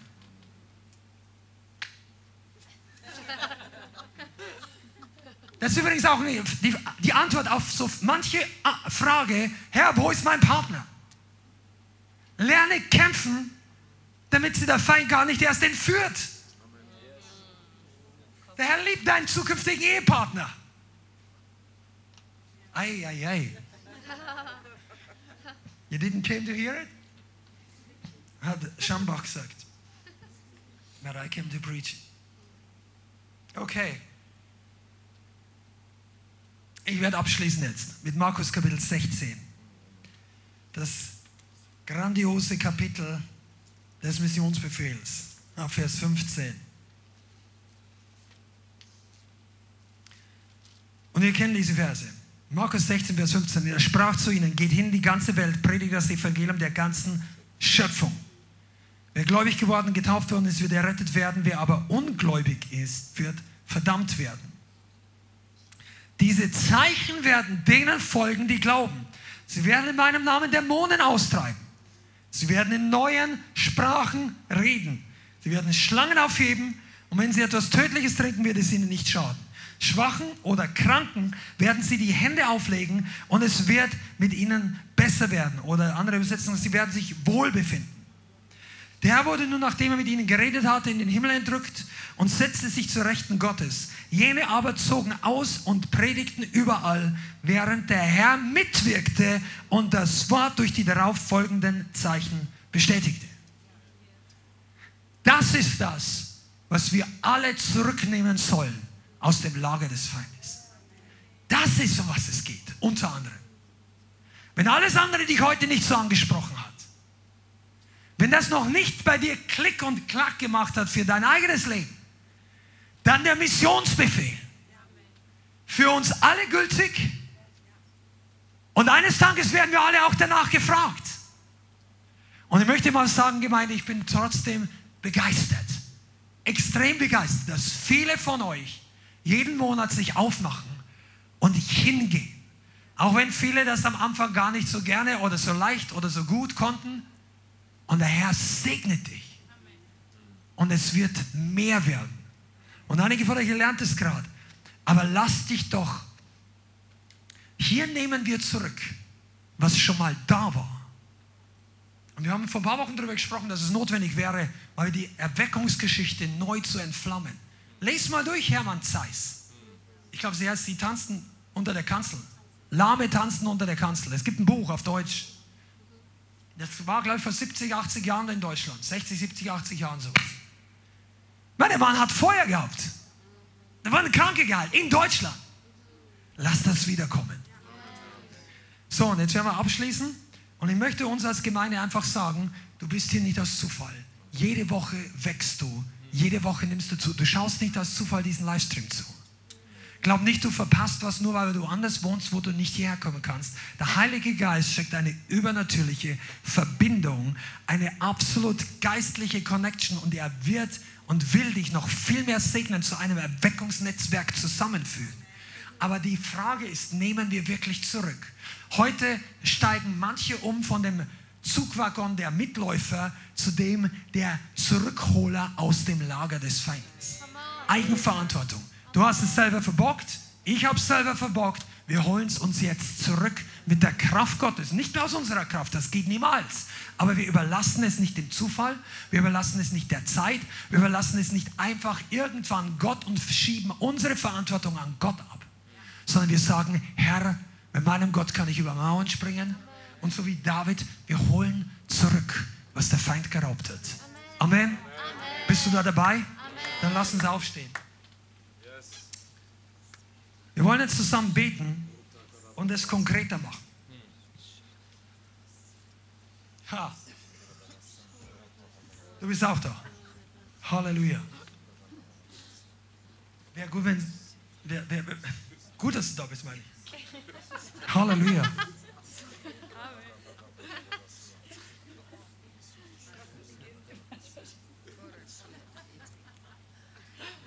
Nein, ich wollte das. Okay. Der Heilige Geist möchte uns, äh, pass mal auf, das ist schon mal das Erste. Einige von euch sollten mal mehr Freude haben. Lachen. Das ist eine Frucht des Geistes. Ja, da muss man her. Doch Lachen ist gesund. Und Freude ist etwas, was vielen geraubt worden ist. Und das könnte das Erste sein, was du dir heute zurückholst. Freude. Ja, ich bin schon zu müde zum Freuen. Nein, das ist eine Lüge des Teufels. Die Freude am Herrn ist nicht unsere Schwächung, sondern unsere Stärke. Yes! Also, wenn du mal die Freude zurück hast, dann hast du schon 30% bis 50% vom Sieg. Dann plötzlich kommt die Kraft zurück und du erinnerst dich und sagst, das fühlt sich gut an. Vielleicht klappt es bei mir auch, was die da vorne immer erzählen. Und dann kommt Glaube zurück. Und dann denkst, kann das wirklich sein? Ein paar andere laufen schon los und sagen, komm an, wir müssen zurückkommen, was der Teufel uns geraubt hat. Und denkst, sag, ich bin einfach zu schwach, ich gehöre, ich bin Team Bach. Sagst, nein, heute, Freunde, heute, Lighthouse gehört heute zum Team David. Zum Team, was nicht Pause macht am Bach, sondern hinterherjagt. Sagt, ich bin zu schwach. Sage, heute nicht. Freude kommt. Kraft kommt zurück. Come on, Jesus. Du bist heute nicht umsonst hier. Der Heilige Geist wird dich heute küssen. Ah, Einmal neu und du wirst merken, dass es Spaß macht, den Feind in die Flucht zu schlagen und dabei noch Beute zu machen. Ja, du hast Jahre verloren und wir beide auch. Aber jetzt kommen die Jahre der fetten Beute. Rema für einige von uns. Fette Beute. Große Beute. Wenn du die Geschichte mal weiterliest, wirst du merken, er hat nicht nur alles zurückgeholt. Der hat so viel Beute, die haben sie vor ihnen hergetrieben. Dann hat er von dieser Beute all den Stämmen in allen Städten Judas. Er hat so viel Überfluss gehabt, dass er Städte gesegnet hat. Jetzt denkst du noch, ja, wenn mein Leben nur besser wäre, ich wäre schon zufrieden, wenn der Streit aufhört. Der Heilige Geist sagt, wenn du erst durchgekämpft hast, dann hast du so viel Überfluss, dass du anderen Städten Segen bringst. Komm mal, einige von euch hier, du, der Herr hat ein Wort für einige. Du sollst dem Herrn glauben für ein Auto, weil der Herr möchte dich in andere Städte schicken. Ja, ich brauche hier, weil ich in Frankfurt lebe, brauche kein. Ja, vielleicht nicht für Frankfurt. Für deinen kleinen zwei Hinterteile um hier reicht die U-Bahn. Aber um in die andere Stadt zu kommen, kannst du nicht immer die U-Bahn nutzen. Träume. Was hat der Herr dir gegeben? Come on. Für was habt ihr schon geweint, als keiner dabei war? Du hast geträumt, dass du Nationen weissagst. Und dann ist diese eine Sache in deinem Leben. Heute, come on, Wechsel von Team Lauheit nicht mal zum Team Bach, sondern zum Team David. Komm rüber und sag, das war das letzte Mal, dass ich mich habe. Ich werde heute zum Kämpfer. Ich pack den Löwen beim Bart. Oh, Schacke. Vielleicht kommst du, einige von euch könnt es lernen. Kommt der Teufel auf zu sagen, ich werde deine ganze Familie verfluchen. Kommt irgendeine Hexe in der Stadt zu dir und sagt, ich mach dich fertig. Sag, Freund, ist keine Ahnung, mit wem du es zu tun hast. Ich mache keine großen Sprüche, du sollst auch, sondern nur die Angst muss raus. Die Angst vor all diesen Dingen. Die Angst, dass der Teufel dir wieder eins auf den Kopf haut. Komm mal, helf mir ein bisschen, du bist gesegnet. Die Angst davor, dass du wieder runterfällst, wenn du einen Schritt aus dem Boot raus machst. Komm on. Irgendjemand da? Die Angst, dass dir die Kraft ausgeht. Jesus hat genug Kraft. Er hat uns nur nicht verheißen, dass wir lebendig rauskommen. Leben ist Christus und Sterben ist Gewinn. Sterben ist nicht Katastrophe. Ah, ich lebe, bloß nicht sterben. Nein, Jesus sagt, wirf dich in den Kampf. Und wenn du stirbst, wirst du lebendig. Wenn du dabei stirbst, kommst du lebend raus. Mächtiger als der Feind es dir jemals vorstellen konnte. Wow, shaka. I can feel it. Vielen Dank fürs Zuhören. Wir hoffen, die Botschaft hat dich inspiriert und weitergebracht. Diese und noch mehr Botschaften findest du auch als Livestream auf unserem YouTube-Channel, zusammen mit Live-Worship und vielen bewegenden Zeugnissen. Wir würden uns freuen, wenn du auch mal in unserem Gottesdienst vorbeischaust. Alle Infos dazu findest du auf unserer Webseite, auf Facebook oder Instagram. Links dazu findest du in der Beschreibung. Schreib uns gerne dein Zeugnis oder dein Gebetsanliegen unter info at lighthouse.center. Tschüss und bis zum nächsten Mal.